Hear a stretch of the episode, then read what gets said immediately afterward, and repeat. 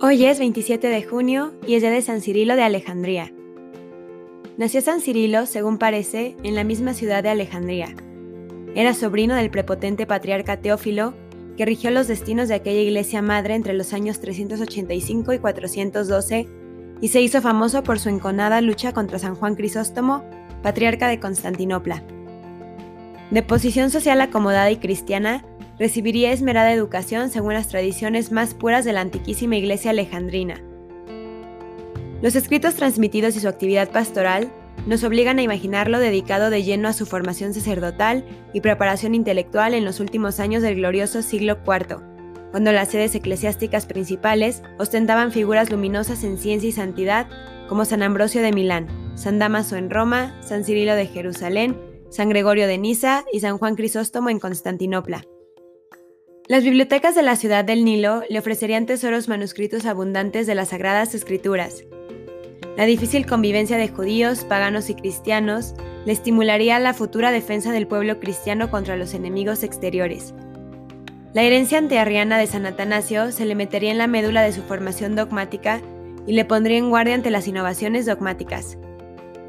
Y sobre todo, la influyente proximidad de su tío, el patriarca Teófilo, se dejaría sentir en su formación clerical y el mismo gobierno de la gran metrópoli le iría capacitando para las futuras tareas del régimen eclesiástico, al tiempo que le daban oportunidad para aprender a evitar los defectos que registraba la actuación de Teófilo y que estarían completamente ausentes del gobierno de San Cirilo. En el año 412, ocupaba San Cirilo la cátedra alejandrina como patriarca y cabeza de todas las iglesias del Egipto romano. Desde aquella fecha, tres etapas distintas definen su inmensa actividad patriarcal desde el año 412 al 428, de tareas inmediatas en la sede propia, desde el 428 al 431, ocupado intensamente en la lucha contra Nestorio, y desde el 431 al 444, dedicado a defender y consolidar la paz eclesiástica en el Oriente cristiano.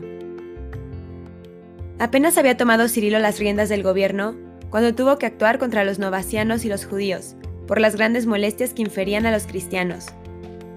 Los primeros se vieron obligados a dejar sus iglesias y los segundos tuvieron que salir de la ciudad mientras sus sinagogas eran convertidas en templos cristianos.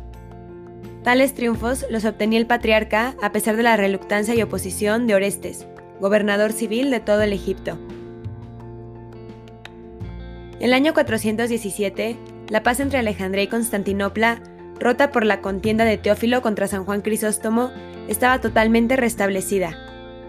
El patriarca Constantino Politano figuraba ya en los dípticos alejandrinos. Un año después, el Papa Sósimo le comunicaba, por carta particular, la condenación romana del pelagianismo.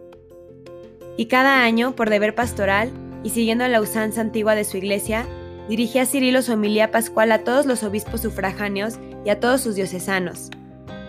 29 homilías son las que se nos han conservado correspondientes a los años 414 al 442. En ellas, el pastor del Egipto anunciaba el ayuno cuaresmal, fijaba la fecha de la Pascua y exponía con profundidad la grandeza de la condición humana, la necesidad de austeridad y mortificación para obtener la victoria evangélica, acompañando reprensiones oportunas y exhortaciones de aliento. La vida, pues, de Cirilo, aunque cargada de múltiples tareas cotidianas, aún no se había desbordado en áreas del interés general de la Iglesia Universal. En Alejandría se vivía en paz. Los sacerdotes pastoreaban espiritualmente la Grey bajo las orientaciones y ejemplo de su jerarca. La comunidad florecía en virtudes. Los obispos egipcios seguían las directrices de la metrópoli, y los monjes del desierto gozaban de quietud solitaria y espiritual, sembrados acá y allá de las riberas del gran río. Cirilo, eso sí, vivía intercomunicado con el exterior. De Roma, de Antioquía y de Constantinopla recibía casi a diario noticias de actualidad eclesiástica y estaba sobre todo en guardia ante los derroteros dogmáticos que podría tomar lo que llamaba el dualismo antioqueno que comprometía la unidad del dios hombre. El año 428 llegaron de Constantinopla noticias alarmantes. Sus fieles representantes en la ciudad de Bósforo le anunciaron que Nestorio, patriarca de la capital del Imperio Oriental, había escrito y hablado públicamente contra la unidad del Verbo encarnado y contra la maternidad divina de María. Inmediatamente Cirilo, en la humilía pascual del 429, declaraba la doctrina ortodoxa comprometida, indicando el error y callando el hereje diciendo esto. No un hombre corriente es el engendrado por María, sino el mismo Hijo de Dios hecho carne, y por ello María es de verdad Madre del Señor y Madre de Dios. Pero el error seguía extendiéndose. Los escritos y doctrinas de Nestorio estaban penetrando en la república monacal de su patriarcado. Informado Cirilo por los mismos solitarios de la perturbación espiritual que iban haciendo entre los monjes, se propuso, con diligencia y profundidad, atajar a los perniciosos efectos de tal propaganda Escribió con esta ocasión una carta dogmática a los monjes, probando por la Sagrada Escritura y la tradición que a María le pertenece con todo derecho el título de Teotocos o Madre de Dios. Dos ejemplares envió a Constantinopla, aún sin declarar al autor de la doctrina. Ofendido a Nestorio en su soberbia y no queriendo retractar, Cirilo no dudó dirigirse personalmente a él diciéndole, Los fieles y obispo de Roma, Celestino, se hallan muy escandalizados Conceded ruego a María el título de Teotocos. No es doctrina nueva la que os pido profesar, es la creencia de todos los padres ortodoxos. Nestorio respondió con calumnias, y Cirilo contrapuso una segunda carta con la exposición detallada del dogma cristológico. Fue inútil. Nestorio abundó en insultos y siguió con Tomás. Entonces el celo apostólico y la caridad del patriarca alejandrino encontraron otro camino, el de los intermediarios, escribió varias cartas al obispo centenario Acasio de Beria para que utilizara su venerabilidad ante Nestorio, al emperador Teodosio II para prevenirle de las sutilezas dogmáticas de su patriarca, a las princesas Arcadia y Marina y a las mismas emperatrices Pulqueria y Eudoxia con la misma finalidad. De Roma, a donde había escrito Nestorio, el Papa Celestino pedía información a Cirilo, a quien tenía por celoso e instruido. Este no quería desorbitar los acontecimientos, pretendía curar el mal reducido a sus orígenes, pero, convencido de la imposibilidad, no regateó información. En la primavera del 430 salió su diácono Posidonio para Roma, equipado con una relación informe de todo lo sucedido, con un conmonitorio resumen de los principales puntos nestorianos, con los escritos de Cirilo dirigidos a los monjes, a Nestorio, a la Casa Imperial y parece, con los cinco libros contra Nestorio. La respuesta de Roma no podía esperarse más favorable un sínodo romano declaraba heterodoxas las doctrinas nestorianas y por voluntad expresa del pontífice, Cirilo quedaba comisionado para notificar a Nestorio la decisión, conminándole la excomunión si en el término de 10 días no retractaba sus errores. La respuesta de Roma no podía esperarse más favorable. Un sínodo romano declaraba heterodoxas las doctrinas nestorianas y por voluntad expresa del pontífice, Cirilo quedaba comisionado para notificar a Nestorio la decisión culminándole la excomunión si en el término de 10 días no retractaba sus errores. Pero Cirilo quería rematar el golpe. Con la luz de Roma delante, reunió a sus obispos, redactó una carta sinodal y formuló los 12 anatematismos clásicos que debería suscribir Nestorio para quedar plenamente purgado de sus errores. Y ahora saltó un acontecimiento inesperado. El emperador convocaba concilio general para junio del año 431 en la ciudad de Éfeso. ¿Qué haría Cirilo? sería cuestión de revisar las decisiones romanas y alejandrinas. Consultado el Papa Celestino, se puso en camino para Éfeso. Allí tuvo que echar mano de toda su prepotencia dogmática, eclesiástica y diplomática.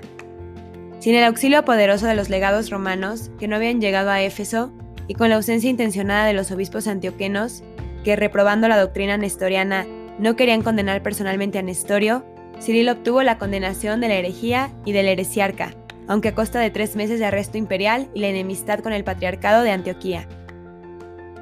Desde entonces, la Iglesia Universal reconoció a Cirilo Alejandrino el artífice del Tercer Concilio Ecuménico. En lo restante de su vida, desde el 431 al 444, una preocupación de paz eclesiástica dominará toda su actividad. Paz con el Patriarcado de Constantinopla, paz interior de su iglesia, paz con los orientales de Antioquía y paz nunca interrumpida con la cátedra de Pedro. Apenas vuelto a su sede en el año 431, envía letras de comunión al nuevo patriarca de Constantinopla, Máximo, quien fue sucesor de Nestorio. A los antioquenos, que le pedían abandonara sus anatematismos, les dio una gran lección de humildad y celo auténtico contestándoles, Estoy pronto a perdonar las injurias de Éfeso, a rechazar de corazón el arrianismo y apolinarismo y a reconocer el símbolo de Nicea pero no puedo sacrificar los anatematismos porque sería sacrificar la fe, condenar el concilio de Éfeso y justificar a Nestorio. En cambio, en el año 433, cuando Alejandrina y Antioquía firmaron el símbolo de unión, Cirilo tuvo prisa por escribir su epístola Laetentur Coeli y anunciar gozoso la paz del Papa Sixto III a Máximo de Constantinopla y a otros obispos significados. Entre sus mismos súbditos tuvo que sufrir algunos extremistas que tenían por claudicación la unión verificada y trajeron dolor a su corazón de pastor bueno. Ante ellos se esforzó continuamente por justificar la paz y la ortodoxia del símbolo de unión. Finalmente, pidiendo a sus fervientes seguidores que condenara públicamente, como había hecho con Nestorio, a Diodoro de Tarso y Teodoro de Mopsuestia, respondió que no debía condenar a los obispos que habían muerto en comunión con la Santa Iglesia. Pasó Cirilo a mejor vida en el año 444 y la Iglesia Universal le veneró y venera como el santo de la maternidad divina de María. Señor, tú que hiciste de tu obispo San Cirilo de Alejandría un defensor invicto de la maternidad divina de la Virgen María, concédenos a cuanto la proclamamos verdadera Madre de Dios, llegar por la encarnación de tu Hijo a la salvación eterna. Amén. San Cirilo de Alejandría, ruega por nosotros.